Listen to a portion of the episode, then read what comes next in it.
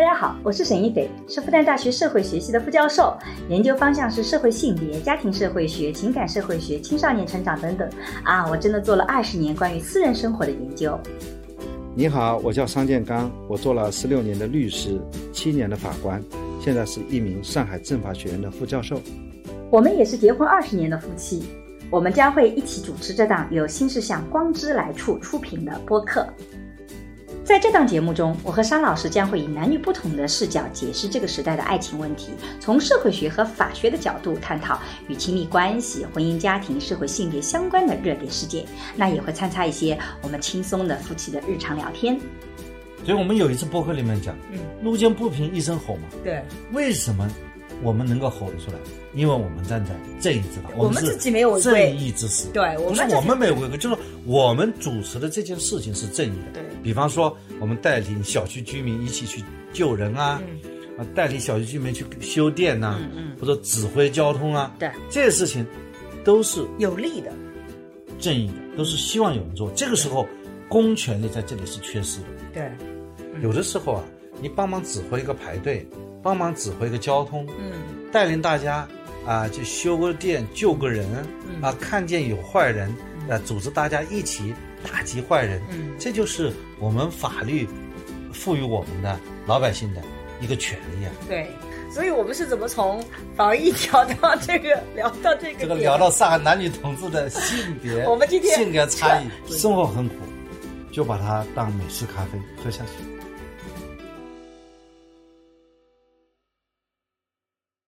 大家好，我是沈一斐。我叫尚建刚，很高兴参加今天的节目。今天我们难得录制是在下午，而不是晚上，哎，但同样也是在家里。呃，我们从二零二零年三月份回到上海以后，其实我们小区没有被封过。今天是我们第一次封，当然这个封不是因为小区里出问题了，而是呃常规常规就是说我们上海在做一个清零的准备，看看所一个区一个区轮着来，所以他会提前告诉你什么时候会封四十八小时。我们所在的这个区，我们现在是轮到今天和明天。就是我们在录制的时候，我们是封的第一天，对的，所以今天呢，很幸运呢，就是和沈老师能够同处一室啊。干嘛？难道平时我们不是同处一室吗？平时因为白天我们两个人都是各自忙各自的，对对对对对啊，有点回所以就那么一点点感人嘛。所以今天能够在一起，也可以那么下午就录个播客，啊。对吧？这样录播客的时候，我们还脑子比较清爽。我们二零二零年的时候有好长一段时间，天天从早上到晚上都在一起，嗯，对，那就是八百天前，我就有一种感觉，就是好像又回到了八百天前一样。嗯，就看就开始但是我觉得感觉是不一样的，我觉得看得到曙光了。大概你能够，因为今天上海的新闻发布会也重新在召开，关于检测的标准都做了些调整，然后我觉得能看得到曙光了，我的感觉会更加积极一点。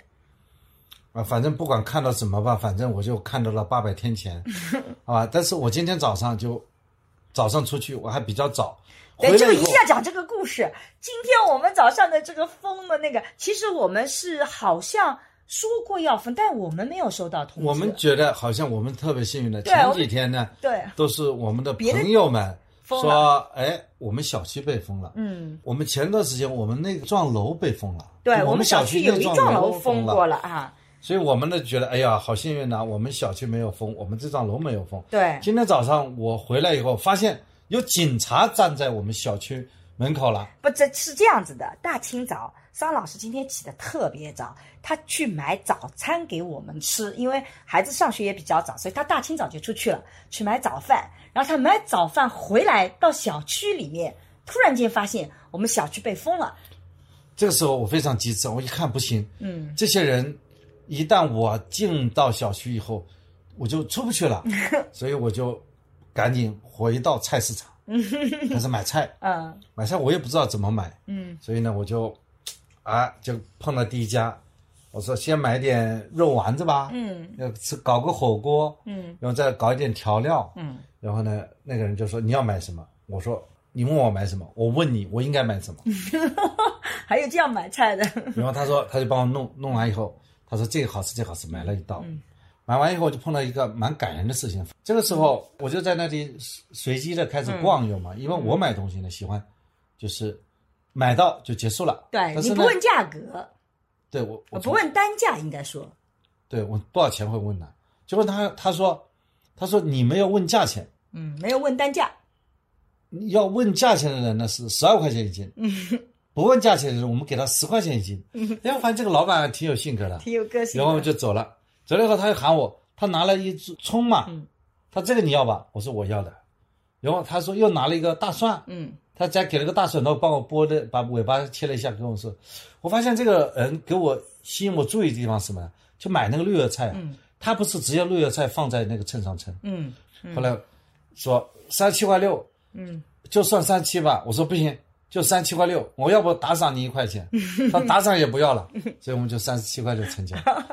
呃，哎，你们两个还真有意思，一个说三十七块六，这个给你便宜六毛，一个说不不不要便宜这六毛，我可以再加一点点，真是一场愉快的 购物。哎，我就觉得还挺好的，嗯所以呢，我就正好呢碰到一个人，嗯还是认识的，是我说，哎，你也在买东西啊？嗯他说他小区也封了，这个时候碰到，我们就一块就稍微一起逛逛吧。嗯逛逛有一看到一个人就买面粉，嗯。小姑娘在那纠结，嗯。我是买一斤面条呢，还是买一斤半面条，对吧？散装面条。他就说，哎，那个我就听到对吧，我在旁边听着嘛，他说，呃，我一个人呢。嗯。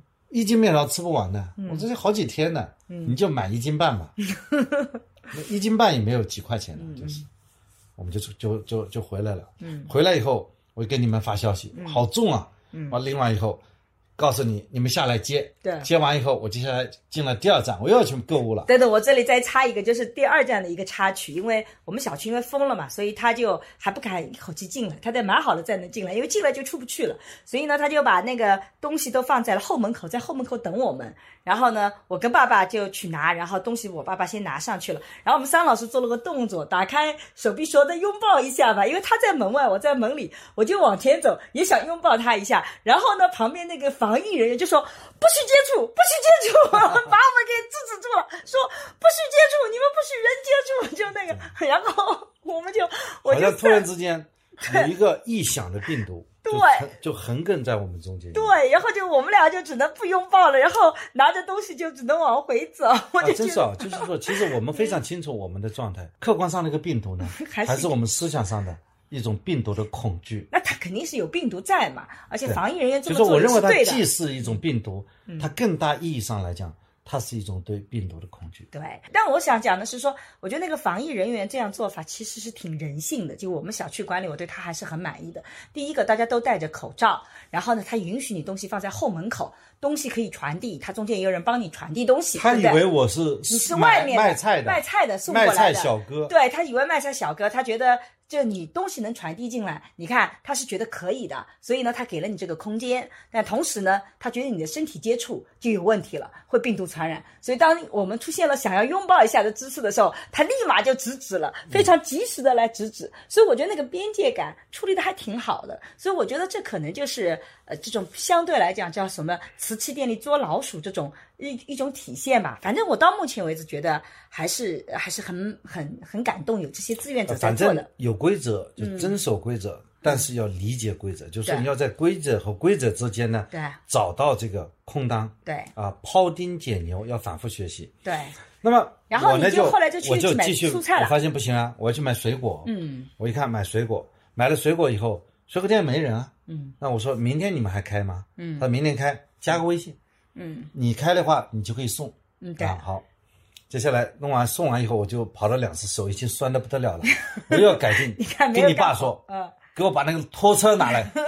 所以你爸看看看把拖车拿来以后，你爸看我拎那么多东西，你爸真的就把我给的东西他往拖车里放。嗯，我说怎么可以这样？你把拖车给我，你把东西拎上去，我要拿拖车去买更远的地方买菜。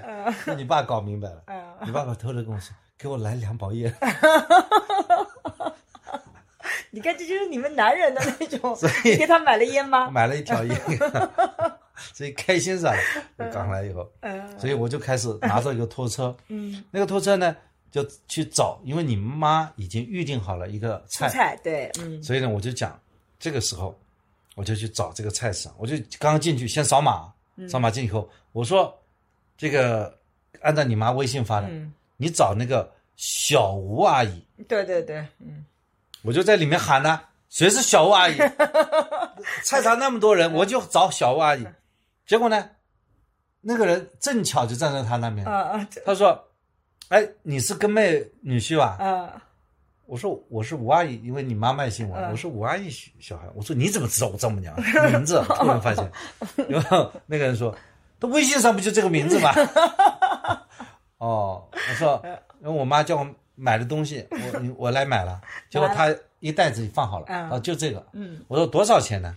她说你付也可以，他付也可以。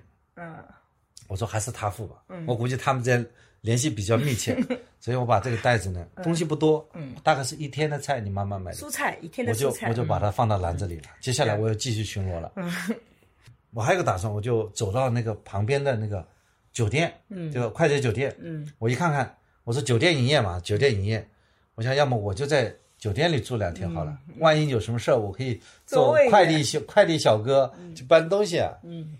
啊，那个酒店还是开的。但我听到他去住酒店，我就会脑海里突然闪过一个念头，真好讨厌啊！遇到风险就把我们留在小区里，没有到我是外援对 然后我后来仔细看了他的那个语言，他说他是要去做外援去送东西，哦，原来是这个意思，不是把我们娘俩给抛下了。万一关了 关了二十八天，解所以我跑了三波跑了两个菜市场，一个水果店，嗯。留了三个微信，嗯，所以我应该基本上有备无患了，嗯。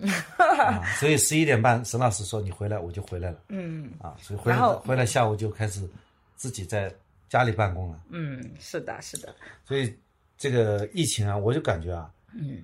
就是规矩要遵守，但是呢，心里要清爽，嗯。就是我们呢还是要把自己保护好，因为你叫别人来照顾你，对，不可能照顾的那么周全。对，还得你自己己就像那个那个单身小姑娘一样的，我说你买一斤半吧，你只买一斤面，万一多关两天怎么办？对你就没面条吃了。嗯他说我一个人胃口小，我说到时候你胃口大的不得了。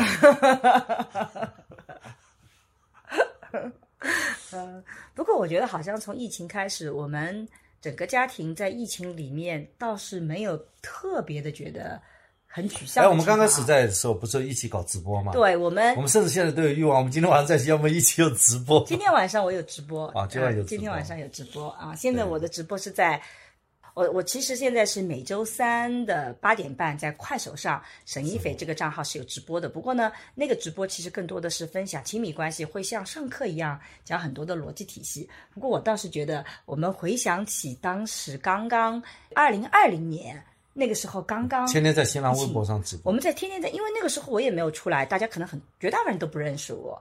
我们两个人就觉得在新浪微博上直播我们的自己的生活。那个时候主要是武汉封城了，啊，武汉被封了七十六天嘛。对那段时间我们的数据后台显示，大部分是来自于武汉的。啊，真的啊对，就是他们到晚上干嘛呢？就我们俩在那里聊天，啊然后在听听直播，还对对蛮治愈的。啊我们想现在把我们关，如果我们关十四天，我们也直播，我们重新搞起来，每天直播，每 每天聊天。我们当时直播是这样的，我是对着镜头，然后桑老师不出镜，就坐在我对面，然后我们就有一搭没一搭的聊天，然后偶尔他会稍微露个小脸，对吧？大部分时候都是不出镜的，然后我们也没有什么主题啊，今天打开摄像头就开始聊天，聊什么也不知道，杂七杂八的聊，反正很很多人还专门做了笔记，我印象特别深刻，有个朋友做了非常详细的笔记哦，觉得很多的知识点我们俩都没有意识到，咱俩聊了啥知识点呀，就那随便聊随便聊，就像我们现在做你播客一样自我吹嘘了。啊，真的吗？这叫自我吹嘘了吗？哎，我还没过没跟你说了，嗯，我我从那个出来以后，我就在附近去看嘛，啊，就是现在饭店里嗯。基本上就没人。所以其实这个疫情对于很多行业的人来讲是一个极大的考验。像我们两个吧，其实生活就是属于相对来讲就是都有工资收入的，就是你上上网课，我们复旦现在变成网课了嘛，就是也都有工资。对于那种依靠需要每天都经营来有收入的群体来讲，这个阶段的确是非常非常艰难的一个阶段哦。其实我们有的时候也不知道怎么能帮到大家。我在疫情中间的时候还发过一个帖子，那个时候疫情已经基本上平稳了。我就决定一经常到外面去吃饭。我觉得如果我不经常去我喜欢的饭店吃饭，它人流量少，它以后关了，我就没有那家好吃的饭店吃了。所以我就就这个是啊是啊，这就经常到外是因为每个老百姓的温情还是要的。啊你就像我，就准备回到那个对面的办公室，就我们的工作室去，嗯，这个去拿东西嘛。然后就在门口，就保安说了，他说我是昨天这个家里出来，我家里就封了。嗯，那么我现在到单位，哎，我们单位又封了，疯了，所以我现在在做保安、嗯啊。我说你下班怎么办？下班就没地方去，回不了家。嗯去回去的话就不能过来做保安，对，所以他下班只能待在这里。嗯我说这算加班工资吗？嗯，他说你上班时间就算上班，嗯，那个下班时间不算的。嗯哦，那我说那我可不可以去拿东西啊？嗯，他说您拿东西是可以的。嗯我说我告诉你，我从两月份到这个三月份，嗯。光三月份我已经连续做了第五次核酸检测，检测啊。我今天是第六次。因为。我们学校要求四次核酸检测对吧？测，对的，嗯。然后我说我已经连续做那么多核酸检测，我可不可以去？他说你可以去的，你拿东西好了，三五分钟。但是我要提醒你，因为我不知道什么时候我们这幢楼就封了，就出不来了。对你赶快。所以你要当心啊。后来想想也没有什么特别重要的资料，因为我那些资料都打印件，嗯对。我的电子件我电脑里有，我看、嗯我喜欢看打印件嘛，嗯，所以我就算了，不去拿了嗯。啊，不去拿，是这个情况。嗯，做这个核酸检测也有一个故事可以讲。我们因为因为我们学校都要求是要做四次核酸检测，所以其实我们基本上是零点去做。但是我们去做的那个地方，有一次我们是零点过了一点，其实零点以前它是在外面的，就是有一个比较多的窗口，零点以后过一点，它就到里面去做了，对吧？对，一个是在小区门口有一个接待窗口，窗口，然后一个是有一个跑到呃小区里面去本部嘛本部去嘛。然后那天我们是零点过了一点去了，所以我们就要到里面去做。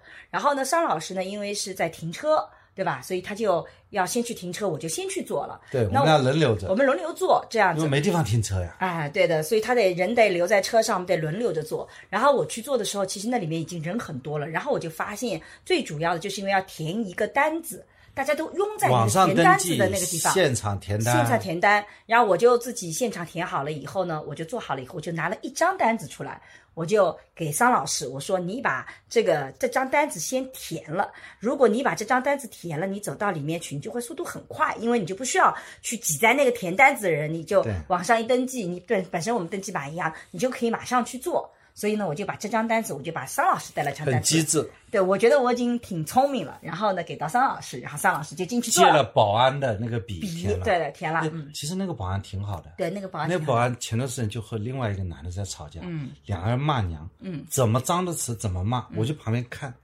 我说你们俩在那骂，那么骂那么脏的词，而且只是肚皮和肚皮开始挺了，对，万一其中有一个哎人但是真的没敢动手，大家都手都往后，发放，对，就上海人吵架这样，你知道吧？对手往后往后比就显示是我不打你了，把肚皮往前挺。那按照我们老家那边打架，那直接就干起来了，知道吧？所以这显示上海人的文明啊，就是但是嘴巴是脏得很。那我就看着，我就盯着他们俩看，我也不劝架，看你怎么样，就这保安。结果呢，对我态度老好了，对因为我呢就说哎谢谢啊，这个你这个辛苦了，对对对，对吧？你要给他说一声辛苦了，他帮我给给我借支笔。大家都不容易，嗯其实互相体谅一下，嗯。是啊有的时候要主动说一声感谢，嗯，所以呢，他就这个人对。吵架的那个人给我一支笔跑上去了，嗯。然后他上去以后，他的做法就跟我不一样了。跑上去我一看，绝大部分是规矩的，因为这个已经楼梯很狭窄嘛，从一楼站排队排到四楼，嗯。大家都把楼梯让出一半来，嗯嗯就总体上还是可以，有个别不不规矩的，我也我们别不要说他，嗯但是呢，进去的里面一个小房子里面，大家还是窝着那里写。嗯那因为我有了，所以我就不用。有人排在我前面，但是他没填，所以我嘣就跑到他前面去，就就走了。嗯走了以后，我发现有问题。我觉得你这个方法启发了我，嗯，所以把里面拿了一刀，指头这个指头我就从从门口开始一个个的发，发啊，发了到剩下最后一个还多了一点。我说帅哥，你就负责后面把剩下的东西拿好，后面来的人你就传下去，嗯。我就走了。其实这样的事情，我我接下来可以讲很多。但我就觉得这个，我们桑老师经常是那种在某个事情发生的时候，其实跟他没有什么太多关系，他经常会去干涉的。我觉得很精彩的一个故事是关于那个停电以后电梯的故事，就是我们家有一次？对，救人。就我们有一次家附近呢，它有一个马路上开始挖掘，结果把我们整个小区的电全部给挖断了。导致呢这个电梯就完全停运了。你这么一讲，就变成一个恐怖故事了。真的吗？那故事不是这样的，那是怎么样？就是说那个路在开挖，啊，开挖，开挖它已经不是一次开挖，嗯它 N 次开挖，嗯，它买管，今天电信来挖一次，嗯，明天联通来挖一次，后边移动来挖一次，嗯然后再第三天那个那个，呃，就是排自来水的来 挖一次对吧？然后排电缆的挖一次，它必然有一次把它挖断，终于把它挖断了一次。终于把它挖断了一次。挖断了以后，整个电梯突然停电了，所以小区都没我那个时候我正好在小区里跑步，跑步，嗯。跑步，否则我就上不来了。嗯。跑步以后电梯断了以后，那个电梯就没了，所以我就到小区外了，发现很多人就聚集了。嗯。聚集了以后呢，我第一个想到的问题是，因为我要坐电梯，嗯。很可能有人被关电梯了，对，嗯。所以呢，我就问，嗯。有没有人关电梯？嗯有没有情况？因为我的那个电梯是，这我的这幢楼电梯是停掉嗯停停运了然后就有人说二十六号楼，嗯它里面有人关着了，嗯嗯所以我第一时间我就冲过去，嗯冲过去跑到，因为电梯你不知道关在哪一层啊，是关这个问题啊。嗯嗯你跑到一层敲敲门，有人吗？没有。啪，我再跑第二层，再敲敲门，有人吗？跑到第七层，有人吗？有人。几个？一个。嗯小伙子还蛮淡定的。嗯 你要放心，我马上来救你啊！嗯我要跟他通过聊天嘛。嗯我说呼吸有困难吗？电梯有啥呼吸困难？没啥困难啊。你也是电视剧看的太多了吧？万万一被卡在里面，电梯那么大的一个箱体，它就卡在一半的地方。啊，那不是它不是那个，就是和那个电梯是平行的，对对对就是卡到一半，嗯，所以呢，我说你等一下，我来救你，嗯，所以这个时候我就马上出来就喊保安，嗯对吧？说你你们谁能够去去去救他，嗯啊，你赶紧去救他，因为开电梯的师傅啊，去去把把开电的师傅找得来，嗯。那么他就马上去找，然后同时我就马上打电话报警了，嗯打幺幺零了，嗯。说有人卡在电梯里，嗯。啊，你们赶紧来。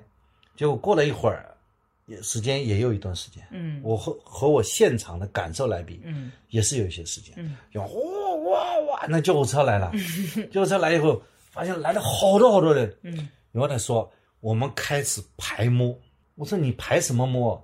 那个电梯人就是那个地方的，你先去救他呀，对，对吧？嗯。所以他们说我们要从一个个去排排摸，担心所有的电梯都关着人。我说你你们的确是要去排摸一下，但是那个人已经被我救了。嗯。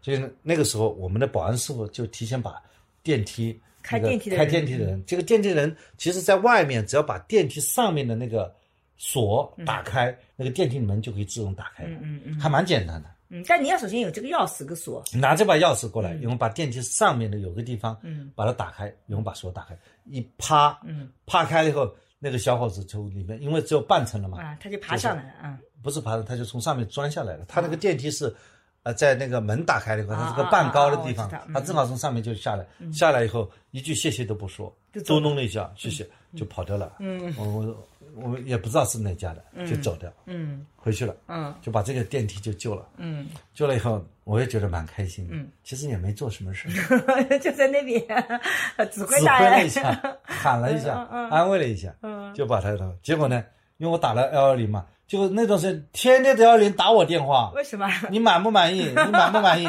我说我很满意，完电梯人也是我救的，反正你们来的也也算及时吧，因为知道我这个人就成功了嘛，是反复打电话来，呃，你要评价一下啊，评价一下就评价一下。嗯结果来他们来了以后，我就告诉他，我说你应该要把每个电梯嗯，就去我相信他们也是做了，对对对，做了。做然后那个电梯，关键是小区电坏了，嗯，很多人就不高兴，因为冰箱马上就要化掉的，化掉了嘛，嗯所以跟他们说，两件事要解决。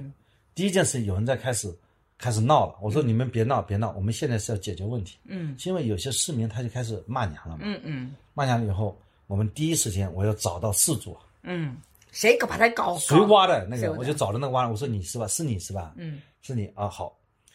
我说你你什么原因？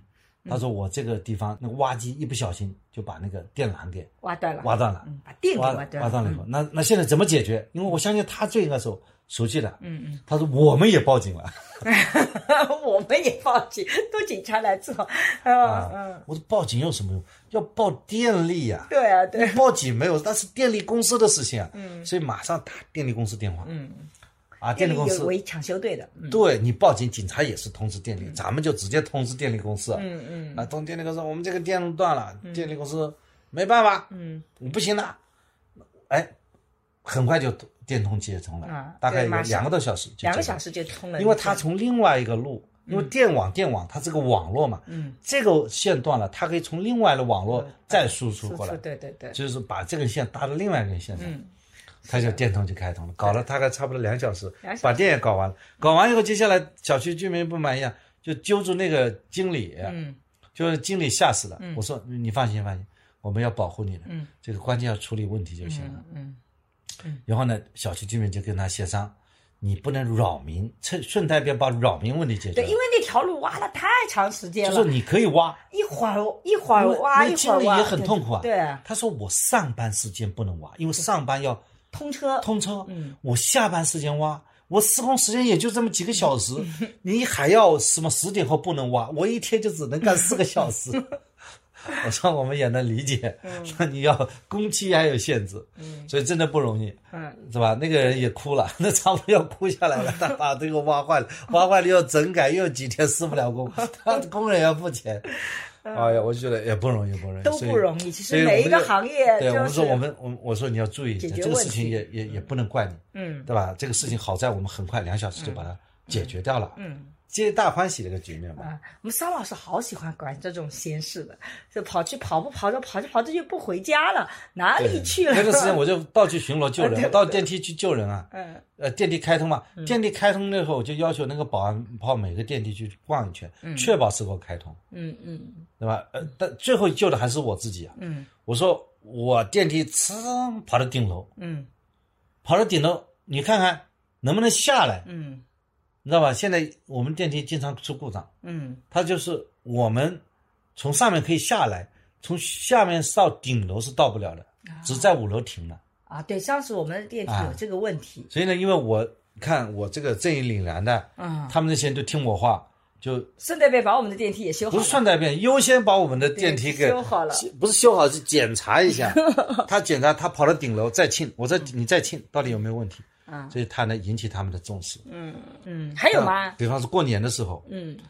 过年的时候到乡下嗯，堵车，那是百分之百。经常的，嗯，他，我就搞不懂啊，他这个已经超越红线啊，对啊，他跑到对面马路上来，对面也是这样的，嗯。两辆车像打架一样的，把整个道路给堵死了。嗯。你迎面来的车，把你对面的道全部给堵死，对，然后你这边过去的道无去插针啊。嗯，这个事情还有这样的事情啊，就是我这个我觉得经常发生啊，ridiculous 啊！我跟你讲，嗯这个是怎么可以这样？我就觉得，我我就我就开车，那些人就跟他说，我说你你知道吗？你这样咱们就顶牛啊！对啊，前面你这边来四辆车，我这边来四辆车，永远大家 永远走不了的，只能在只有一辆车，每次只有一辆车在那交换交换，嗯这多难！我所以，我这个时候我往往把车子放下来，嗯。我就出来了，开始指挥，指挥交通，指挥交通嗯。啊，大家就按照我指挥来。然后这个时候你骂别人，嗯。他听的，嗯。我说你不能不能超车，听见没有？你不能超，你给我退回去，嗯。他肯定要退回去。对，因为因他错了，因为我们站在正义的一方，嗯。所以我们有一次播客里面讲，嗯，路见不平一声吼嘛，对，为什么我们能够吼得出来？因为我们站在正义之方，我们自己没有违规。正义之师。对我不是我们没有违规，就是我们主持的这件事情是正义的。对。比方说，我们带领小区居民一起去救人啊，嗯。啊，带领小区居民去修电呐、嗯嗯，或者指挥交通啊，对，这些事情都是有利的，正义的，都是希望有人做。这个时候，公权力在这里是缺失的。对，因为公权力不可能在每一个时刻里及时的出现，对，那个时候你在荒郊野岭上对，那个发现堵车，那个时候那个地方是没警察，有警察他也不堵车。他对，这个时候就需要我们这些市民，嗯，要站起来，嗯。展示你的组织能力、协调能力，嗯，还有一定的威信。往那一站，一看就知道是个领导，是吧？那今天人家还以为你是送菜的小哥呢，对我是做送菜小哥也是很像的，嗯。啊，很有很有动作感，知道吗？嗯。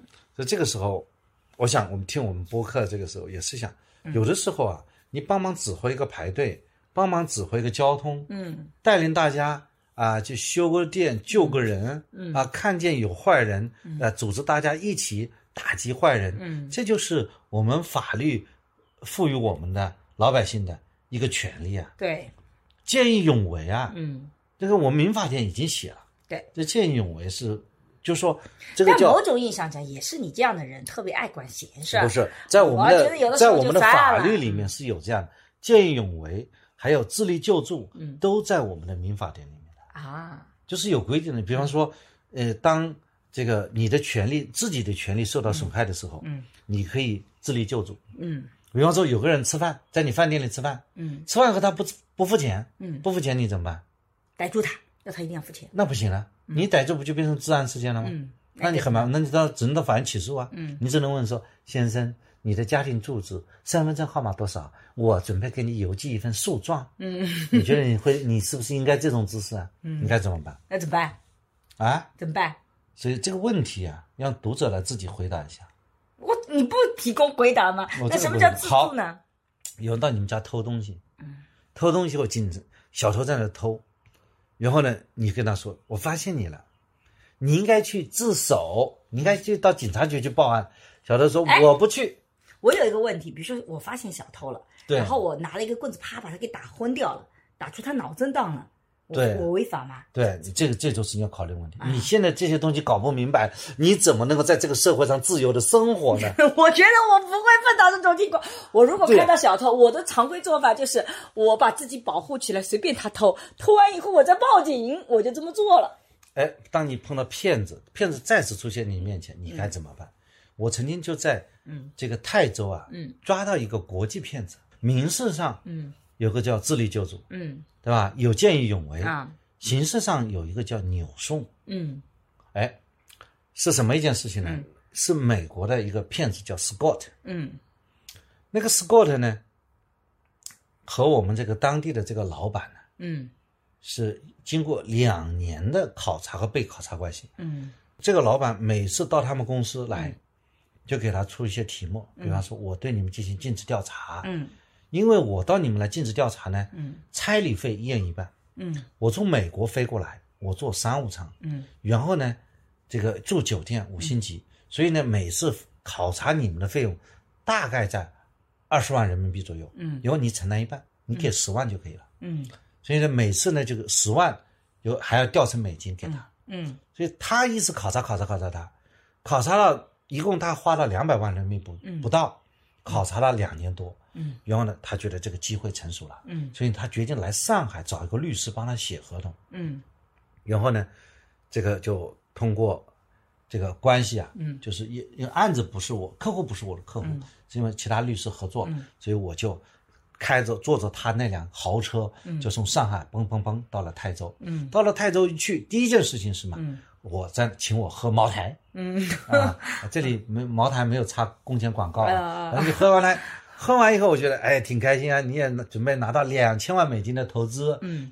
然后他就请我喝完酒以后，我说要么就睡觉了，嗯。明天谈判了，嗯，结果呢，他干了一件事情，他给我安排了一个总统包房，总统套房。然后派了一个小伙，他说今天晚上他就陪你住，嗯，为什么拍个小伙？那个男的应该拍个女孩子陪你住吗？他是叫过来写合同，他说你看，他说你看，嗯。这有一屋子的材料，今晚上把它看完，嗯。然后把合同写出来。嗯，你喝了酒以后 对。干活。首先，我觉得喝茅台酒以后我就要睡觉了，结果他说嗯。接下来继续干活，因为明天这些人要来了，你要熟悉资料。嗯那个资料是一房间的资料啊，他为了这两年准备了一房间资料，然后小伙也知道这个不合适啊，我我大老远从上海坐了四五个小时汽车，然后还喝酒，喝完酒后叫我开始看文件，嗯。我说要不你就住对面，这个文件我今天晚上我来看，嗯。不用麻烦你。我会看的，因为你一箱子一箱子都摆好了嘛，嗯，所以这小伙走了。因为明天早上他请我吃早茶的，还要吃早茶。为什么吃早茶？就是要验收到底看的怎么样。嗯，那他就决定让你晚上不睡觉了嘛？他没考虑这个问题。你想想看，这就凭借沈老师嗯这么一堆材料，你怎么样在一个晚上把它理出脉络来？看目录，看目录，嗯，很好，还看什么？看摘要。还看什么？这些都是那个那个一般的企业家准备的，他没有做摘要啊，关键是 他论没有论文的规范性啊。那我不知道。看工作记录，啊，看工作记录，嗯，看核心的东西。换句话说，不是看工作记录。嗯。我我在里面翻，就是哦，这是一堆合同，这是一堆财务数据，我大概知道了。哦，这个突然翻到一个本子，嗯。那是一个工作日记，嗯，我就开始工作日记啊？就是那个小伙写的，啊。他跟踪这个项目两年了，啊。他呢每次写的还比较诗情画意，嗯。说今天呃他们通知我来北京，嗯。我自己坐火车啊来到北京，今天雾蒙蒙的，嗯。啊心情非常忐忑。接下来我要到这个国宾馆，嗯。然后就要见他。嗯。啊，因为他这个创业者呢对自己的员工还是很省的。嗯。要到北京去，要坐火车去，嗯。人家花商务舱，嗯。以后把钱要给他送过去，嗯嗯就是考察费，然后呢要拿个本子记，嗯。因为老板关照了，他们说的每一件事一定要认真落实好，嗯所以呢他就开始记，他记人家事情也记自己工作记录，嗯。也记顺带便记了他的心情，总而言之每次都是很忐忑，充满着希望，但是呢又今天又离希望更近了一步，嗯。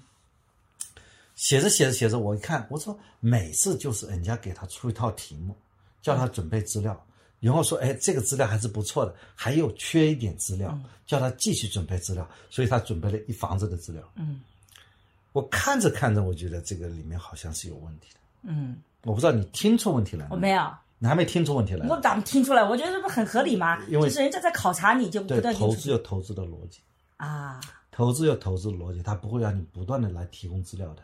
啊就投资，他比方他给你一个初步资料，接下来他要他自己要去审计啊，去进教，就是就说他其实也应该有动作的啊，对但他不会说每次来就是说需要你提供我要你承担一半的差旅费，呃，拿一部分钱，而且非常的不规范，拿一是拿两万美金或两万五美金，嗯。就是拿这点小钱，嗯。一个美国人来中国去泰州拿两万五美金，然后说的那个故事说，你看我在 BVI 的银行有五亿美金嗯的钱，我要在中国找投资，嗯然后反反复复地讲这些故事。我看那个我语法也很差，那个英文的语法也很差，嗯，这还是一个觉得不不 formal 的。他的电子邮件我看到了，知道吧？啊，所以我就觉得这里有问题。竟然你还能看得出人家英文差，这也太让我超乎我对你的想象了。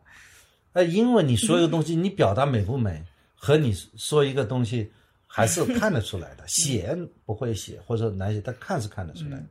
包括他的一个人写的东西，我看完以后我就觉得有感有不对的感觉，嗯所以我就打电话给我的那个就是合伙人，嗯他是负责这个项目的，我说告诉你有一点不好的感觉，我觉得这好像是个骗子。嗯这个时候他就跟我说：“你给我稳住，嗯你千万不要跟他说，嗯因为明天市长就要来签约了。”嗯还要搞发布会，电视台都安排好了。嗯这是我们当地的第一个重大外资项目。嗯。哦，这个是有政治意义的，甚至有宣传的意义的。对呀、他这个老板已经是在当地是做的最有钱的一个人了，所以他已经不屑于做内资，他要中外合资了。嗯，在啊，大家注意啊，这个历史背景是在二十年前，二十年前所以现在已经不是现在破灭了啊啊现在这些大家看到外资不咋地，当时看到外资，二十年前看到那种黄头发的，这个白人还是蛮惊诧的。嗯嗯，觉得还是代表有钱的那个。对现在我们看到代表诚信对我们这几年看到老美都觉得很讨厌。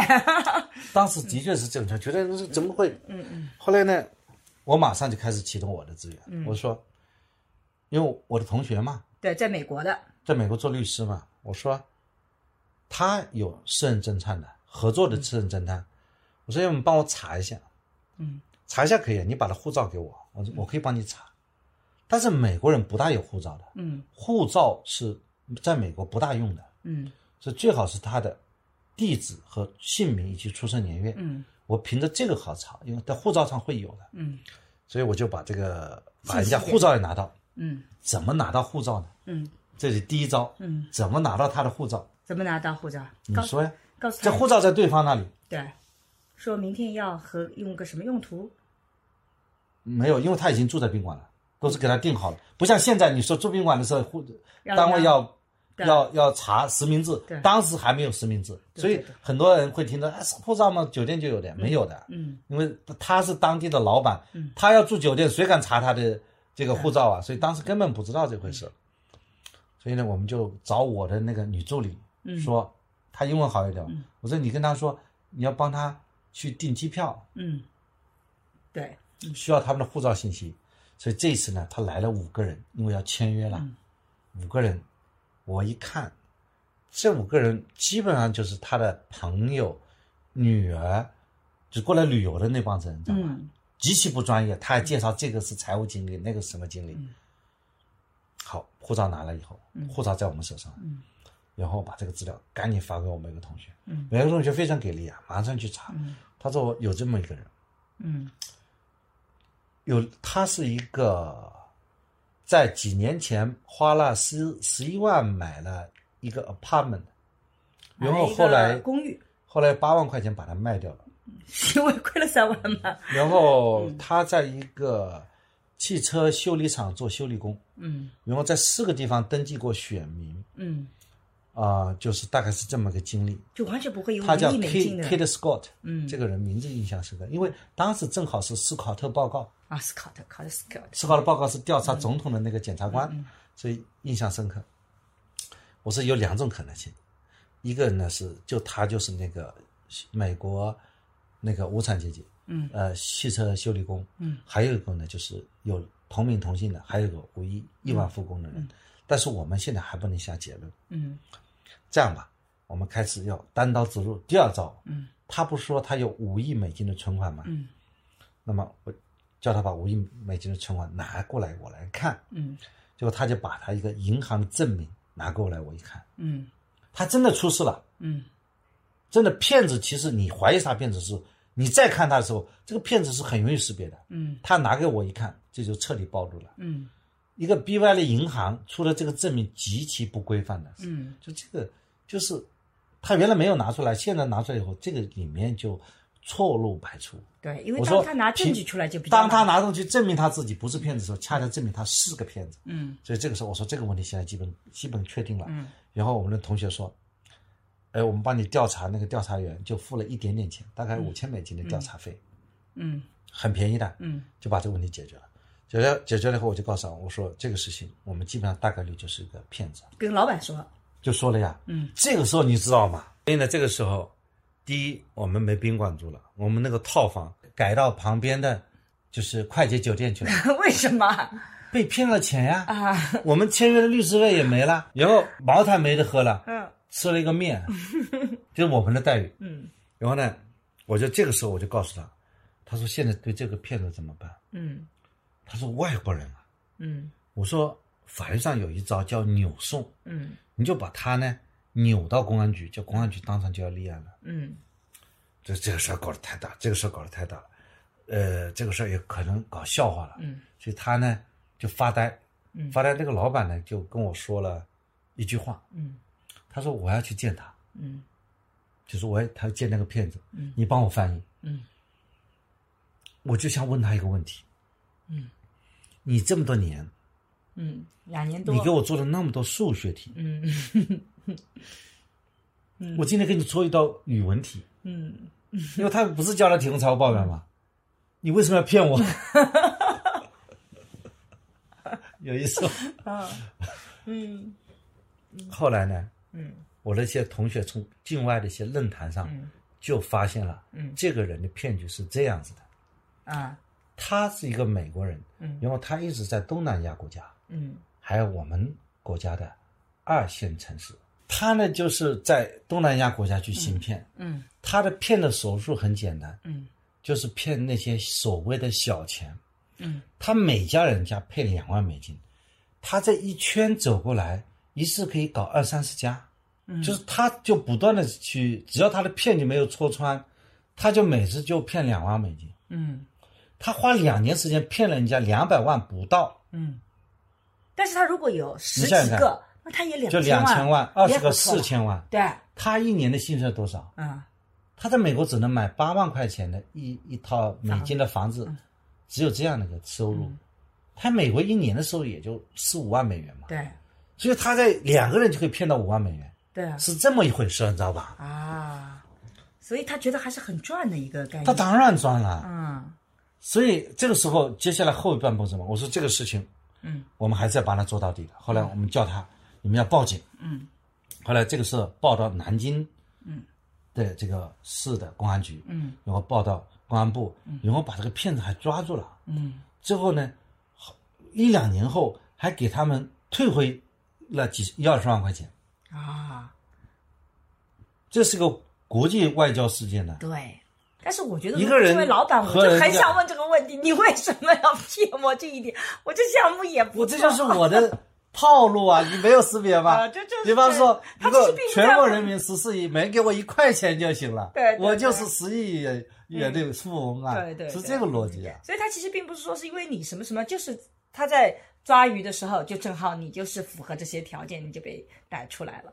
对，因为他的方法，他怎么去招揽钓鱼呢？嗯他就会去说我要去寻找投资项目，嗯，对，然后呢，这些人呢发现他有人寻找投资项目呢，他就跟他们联系。嗯所以这种情况下呢，所以这个投资当中是有很多骗局的。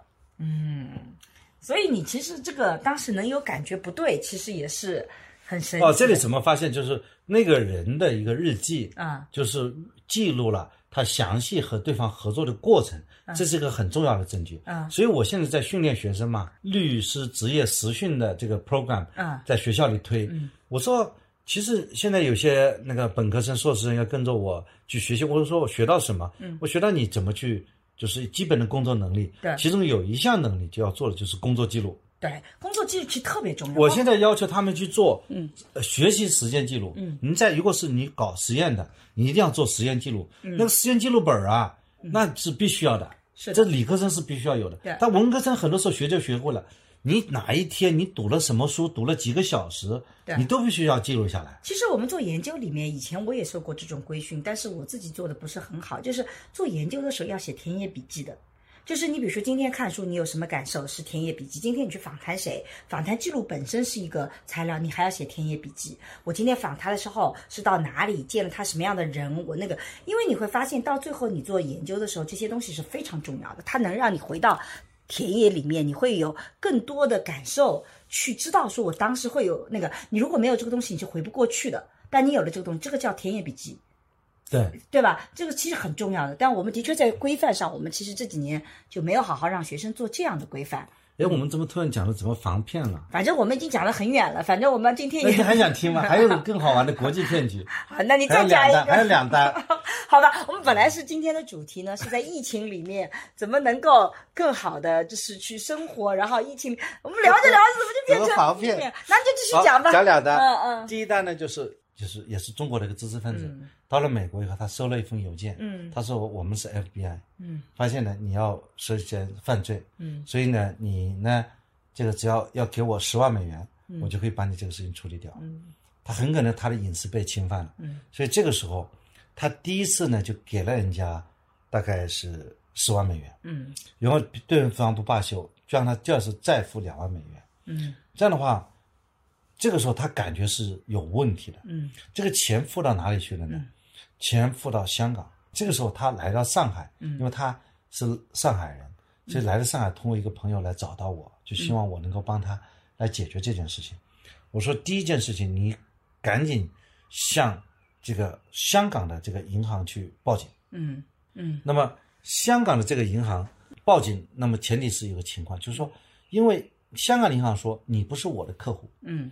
所以我不会接受你任何报警。嗯，所以呢，他就要用他自己的银行，就是你要知道，当你的钱被失窃的时候，你第一求助的是谁？是你自己的银行。哎，不是警察，是你自己的银行，因为银行有义务保护客户的利益，嗯。所以他向他银行求助，银行马上跟香港这个银行，因为他有一个一个对方给他汇款的账号嘛，嗯嗯，人家交的汇款肯定会有账号给他，找香港这个银行。冻结。然后就香港这个银行就是立即冻结。嗯。那香港这个银行呢，就冻结说，我不能跟你太长时间冻结，你必须是要有法律的手续。嗯。就是香港银行给他回应，然后我第一时间我马上马上安排香港的律师报警啊，嗯。申请经理去起诉啊，然后拿到报警通知以后，银行就把这个止付了，嗯，止付了，止付了以后，接下来止付了就止住付款了。呃，止付，接下来这个钱怎么拿出来就是个问题了。嗯。就止付是很快就止付了，这个就很幸运，钱在那里。嗯，关键是这个钱怎么拿回去？是两万美金还是后前面的总共十二万？两万。账上只有两万多了，啊前面十万已经划掉了，啊已经划掉。问题这个人是谁都不知道，关键是，嗯，对不对？他他为什么要付给人家呢？哎呀，这个人之所以被骗，都是觉得很可能是他对方讲的是真的嘛，嗯有可能认为对方讲是真的嘛，嗯他很可能是信息被泄露了嘛，嗯嗯，就是人总归是有弱点的对对对，啊，你没有弱点，你不会去被骗的。嗯，而且你没有弱点，你也会有恐惧的点。对，他就你不能去，我们不就去讨论，就是没有完美受害者，这一讲你就明白了，嗯，对吧？嗯毕竟搞学术的，一说就懂了，对吧？所以呢，这种情况下，他呢在法院里搞一个诉讼，香港这个诉讼还是挺好的，嗯，他就诉这个人，法律上并不知道他是谁，嗯，所以法院呢就做了一个除权判决，嗯，这个在公什么叫除权判决？就是判决这个这个账号的所有者对这个笔钱没有权利啊，应该返还给他呀。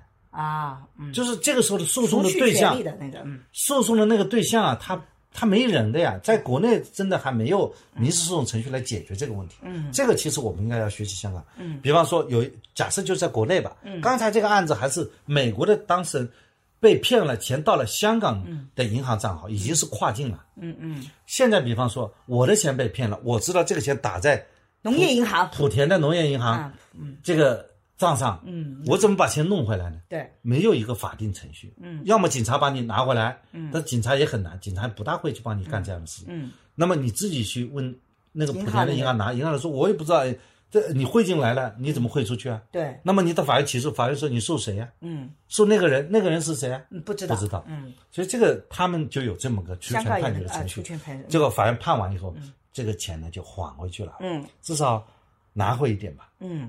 我们不能在节目里吹嘘说我把人家钱全部拿回来，嗯，就拿回两万。前面前面他没发现，等他发现的时候，钱早就转走了。后面是他及时发现的。嗯。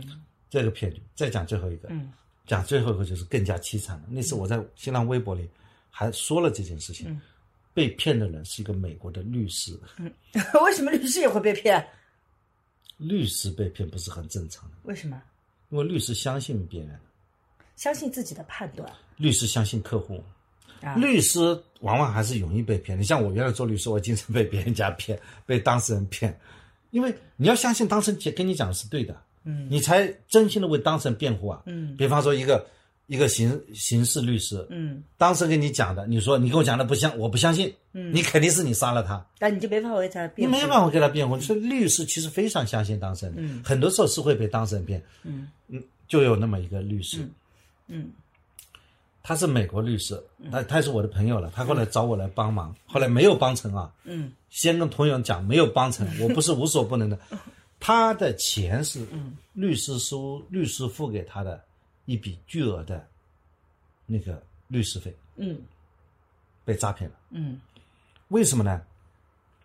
他是做遗产的案子，嗯。他的公司有两个账户，就是说这个是美国律师管理当中很重要的，就是客户付给你的钱，如果这个钱不是你的律师费的话，你只能只能放到那个监管账户里面去的。嗯嗯，监管。你比方说，我一次性付给你预付费十万美金，嗯，但你还没服务结束呢，所以我要放你在经你这个月你服务了两万美金，你发个账单给我，我就把你两万美金从那个账号换到你的自有账号。这两万美金呢，就是你的钱说白了就是国内的保证金监管制度。啊，嗯嗯，明白，你去理发店，嗯你付了多少钱，那个钱要放到一个卡里管的。嗯嗯现在我国内就没有这套东西，就是每个月根据客户的确认单，允许把多少钱划到你自己的账上的。嗯所以他那那个呃那个监管账户是是他的名义，他可以调动，但上面很多钱，那个钱不是他的钱，嗯他就被别人盯上了。嗯这个人好像是一个马来西亚人，嗯马来西亚人骗美国人，嗯，钱汇到中国北京，为什么这么操作？哎，这是国际骗局啊！怎么操作？啊他说我在马来有一笔遗产要继承，嗯。啊、我决定请你。嗯。啊，他就很不容易啊！律师能够有一个人请他做业务还不错，而且这个单子还是不错，因为他这个财产在美国嘛，嗯嗯。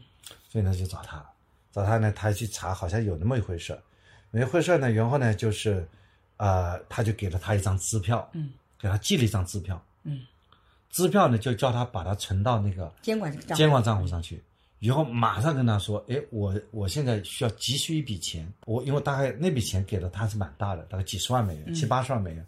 他说我现在需要那个，把这笔钱当中呢有一笔钱，嗯，大概是这个二十万美元，嗯，你赶紧帮我汇到那个中国的对账号，中国账号去。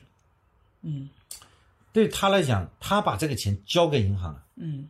他把那张支票交给银行了，嗯银行也接收了。对你在美国存支票的很容易，你知道吧？啊我们在美国存过的呀。对你把这张支票你当面交给银行，啊，银行就或者是放到你的存在那 ATM 机里嗯面、信封里面，银行会自动显示你有八十万美元。对，但实际上有没有不知道。没有，银行是先给你有八十万美元，他会告诉你有个 pending，、嗯就是说你有八十万美元进来的。啊，他一看进来，这个钱进来了嘛，钱进来以后，他不就给汇十万美元？他就从这个账号打了四二十万美元给他。嗯，结果第二天，银行告诉他退票了。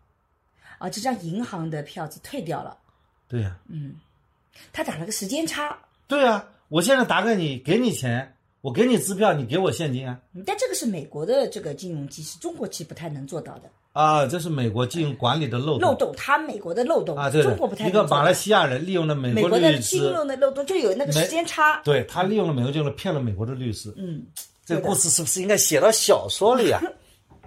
是我经历的事情。对，因为那然后他钱打到北京的账上，嗯所以我就找北京，嗯我说，北京银行说对不起，你不是我的客户，我不接待你。嗯，我说这个客是你的客户是个骗子，他是不是骗子？警察要警察说，对，所以这个事情就解决不了。嗯，就我们没有办法去去做那个起诉，钱看得见在账里，因为他当场就发现，第二天就发现了。嗯后来我说你只能在北京公安立案，到了北京公安局，公安局说，这立案一定要本人来的，那他在美国也不行 对，啊这，没办法立案。他说你你是就对我们中国来讲，你这个钱不是在中国骗的，犯罪行为地不在中国，所以中国所以中国没办法管辖权，啊，也是有这个问题的，对的，有道理吧？有道理的，啊，我也觉得有道理，但是觉得就是 就是包不了朋友了。就是很无助。啊，啊。故事讲完了，所以我所以我一心呢有行侠仗义之人，嗯。啊，也有很多时候，我你把它圆回来了，我还也有可能是很多时候 就达达不到目的。哎，我们俩不是一起救过一个人吗？那已经讲过了，那个打老婆的事情对对对，已经讲过了，哎不要再讲了，哎就再讲就让人我们可以问问讨厌了。看看，嗯，我们的听众朋友还猜出第几期了，我可以给他加个关注。啊，第一个啊，不是所有人都一个人说第几期，另外一个人也说第几期，嗯，就加第一个。嗯，啊，所以刚刚我们还有一个问题，就是那个是问题是什么来着？好，回到我们刚才那个问题，嗯这里法律上是有的，就是说这个叫自力救助，是所以你可以临时性扣押，啊，但是你不能把他关到地牢里去，嗯，你更不能把他变成锁链女，他不会是欠你一顿饭而已。但我可以马上报警是可以的。对，在报在警察来之前，你可以临时性扣对押他，说请先生你不要走，嗯。因为你饭没吃。他说啊没付钱，他说不对，你的饭里有苍蝇，那么有争议，警察再来。啊，这临时这个时候你说不行，他走。啊你说的这个事，我前两天我就看到有一个女的，嗯。那个女的好凶好凶啊，嗯。一个男的，一个女的，我看到这个状态，这个女的揪住这个男的的嗯。那个口袋，嗯。这个男裤带子，嗯嗯。这个男子一直一直一直把裤带子丢了，他说我就是不丢，因为你有逃跑的嫌疑。嗯。然后另外一方面呢，就打电话给警察，嗯。但是呢，他打电话警察，他又不能拿手机。嗯。嗯这个女的很纠结，说我把你打打电话给警察呢，我要手口袋里掏手机，嗯。但是我要掏手机呢，你就跑了。你就跑掉了，所以他一直就抓住他，然后就在那喊，警察有小偷。其实他们在发生争执，他觉得那个男的撞了一下他，啊，说男的骑共享单车撞了他一下，嗯。这个女的就把这个男的给揪住了，嗯。知道吧？嗯。这个时候，这个男的，我我在开车也也趁着红灯，也观察不了太久。你说按照我的性格，我一定是从头至尾把它看完的。结果只有红绿灯好这喜欢个时间，而且我只观察，嗯我根本就不评价，我也不劝架，我就旁边看着，很冷静的看，逻辑是什么，我会把它看清楚。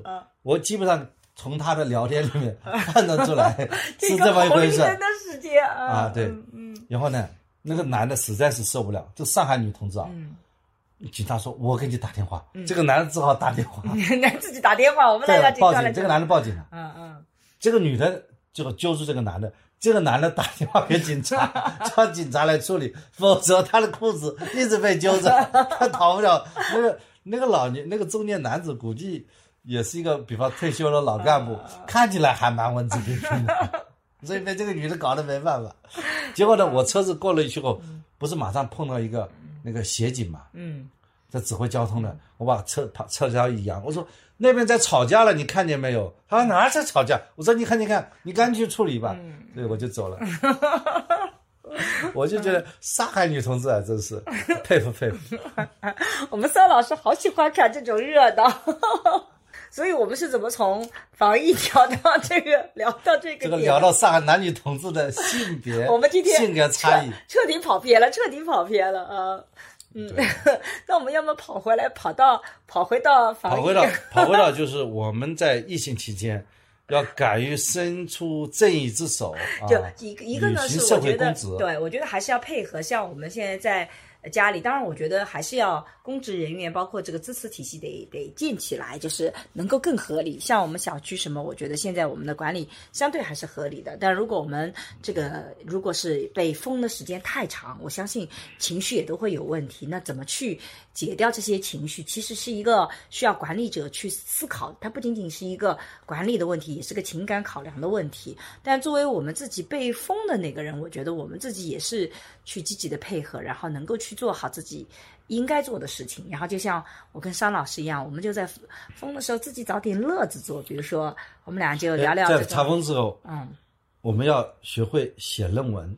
哎呀，你就别了写文，章？我们桑老师最近天天跟所有人都写关注一下我的微博啊。桑建刚。啊，对对哎对对。对，上面有写了，已经写了几十篇，嗯，我关于怎么写文章、看书的一个心得。啊。因为现在毕竟是一个学者嘛，对。刚刚入行，刚刚入行，请多多关照。我们准备什么时候找一期来聊聊桑老师怎么写论文呢？转型的这个心得，但是还没到时候，等他要积累一些问题。对积累一些问题，让他再谈谈从律师到法官，法官到一个学者转型的心态，也请大家稍微等待一下。我们桑老师现在还刚刚投入到写。论文的这个里面去，不瞒大家说，我看到他很多做法，我觉得他很多是错的，我忍得很辛苦，就像我带学生一样，已经看到对方做的是错的了，但你得让他自己去尝试。对吧？我就忍一忍。不过我相信他很聪明，很快就能发现哪些东西是有问题的。之前你是不是已经发现我跟你讲的有问题？你也不相信我啊，拼命信。后来相信了，然后后来相信了吧？相信了一部分了吧？对吧？嗯，所以每个人都要自己成长起来。哎其实在讲既要自己摸索，嗯也要和智慧的人沟通。嗯，关键是在你眼里，我不是很智慧啊，就是啊他写论文都是找别人去咨询，绝不咨询我。嗯没有了，没有了，你还是就是你咨询跟别人是正儿八经请教，跟你不是天天耳濡目染吗？怎么能说没咨询呢？对，功劳归你，荣耀归你。哈 嗯，那我觉得好像我们应该是春暖花开了，我感觉我们应该是能够看得到这个曙光了，所以大家在摇一摇，我们也希望我们的播客能陪伴你啊，这个不管是疫情时期也好，或者人生呃低谷的时候也好，或者是人生很快乐的时候也好，我们都希望能够有这个社会互相陪伴。对啊，生活很苦，就把它当美式咖啡喝下去。虽然我是不喝美美式咖啡的人，沙老师是喝美式咖啡的人，所以呃，我们也是希望说，嗯，大家能够把这段日子过好了啊、我们也是希望能够，嗯，能够为大家的幸福生活能够做点贡献吧。所以我们后面也会继续去聊一些我们觉得有意思的好玩的话题啊。是要在疫情之间谈一谈读书的问题，嗯因为疫情可能最适合就是读书。对，就是我觉得我们经常读书，经常去听讲座、去上课，可是怎么把这些知识变成你的能力，这是很多年轻人所困惑的。我们可以分享一些自己的经验，不见得我们一定是最对的啊，也不是唯一的方法，但可能这个方向也是我们可以去讨论的。践能力的训练。对，怎么把你像我自己是去看很多书，但怎么把看书的东西变成能够表达的能力，这其实是有一个转化的。这个方面，我觉得我们倒也是有些心得。如果大家有对，怎么学习学习方法，啊？对，嗯，对，就怎么读书。哎，我最近就摸索一套读书的方法。对，我们可以聊一聊。嗯，好的，好，那今天就聊到这里，我们下次再聊。嗯，下次再聊吧，好，说不定明天就聊了呢。因为明天还关在家里，现在最近更新会比较频繁，不会的，还是一周一次，一周一次，好吧？嗯，好，大家再见，拜拜拜。最近我做的沈一斐性教育课已经上线，我想通过这门课和你一起坦诚地聊聊成年人的爱与性，所有我们过去回避的性教育，我们一次性讲清楚。希望每个成年人都能享受性愉悦，更享受爱情。如果你感兴趣，欢迎你搜索公众号“光之来处”去看一看。我和孟尝合作了一档付费播客，在二零二一聊性别，希望能帮助你打开对性别的想象力，做更自由的人。如果你感兴趣，可以在我的播客主页或者搜索公众号“光之来处”加入学习。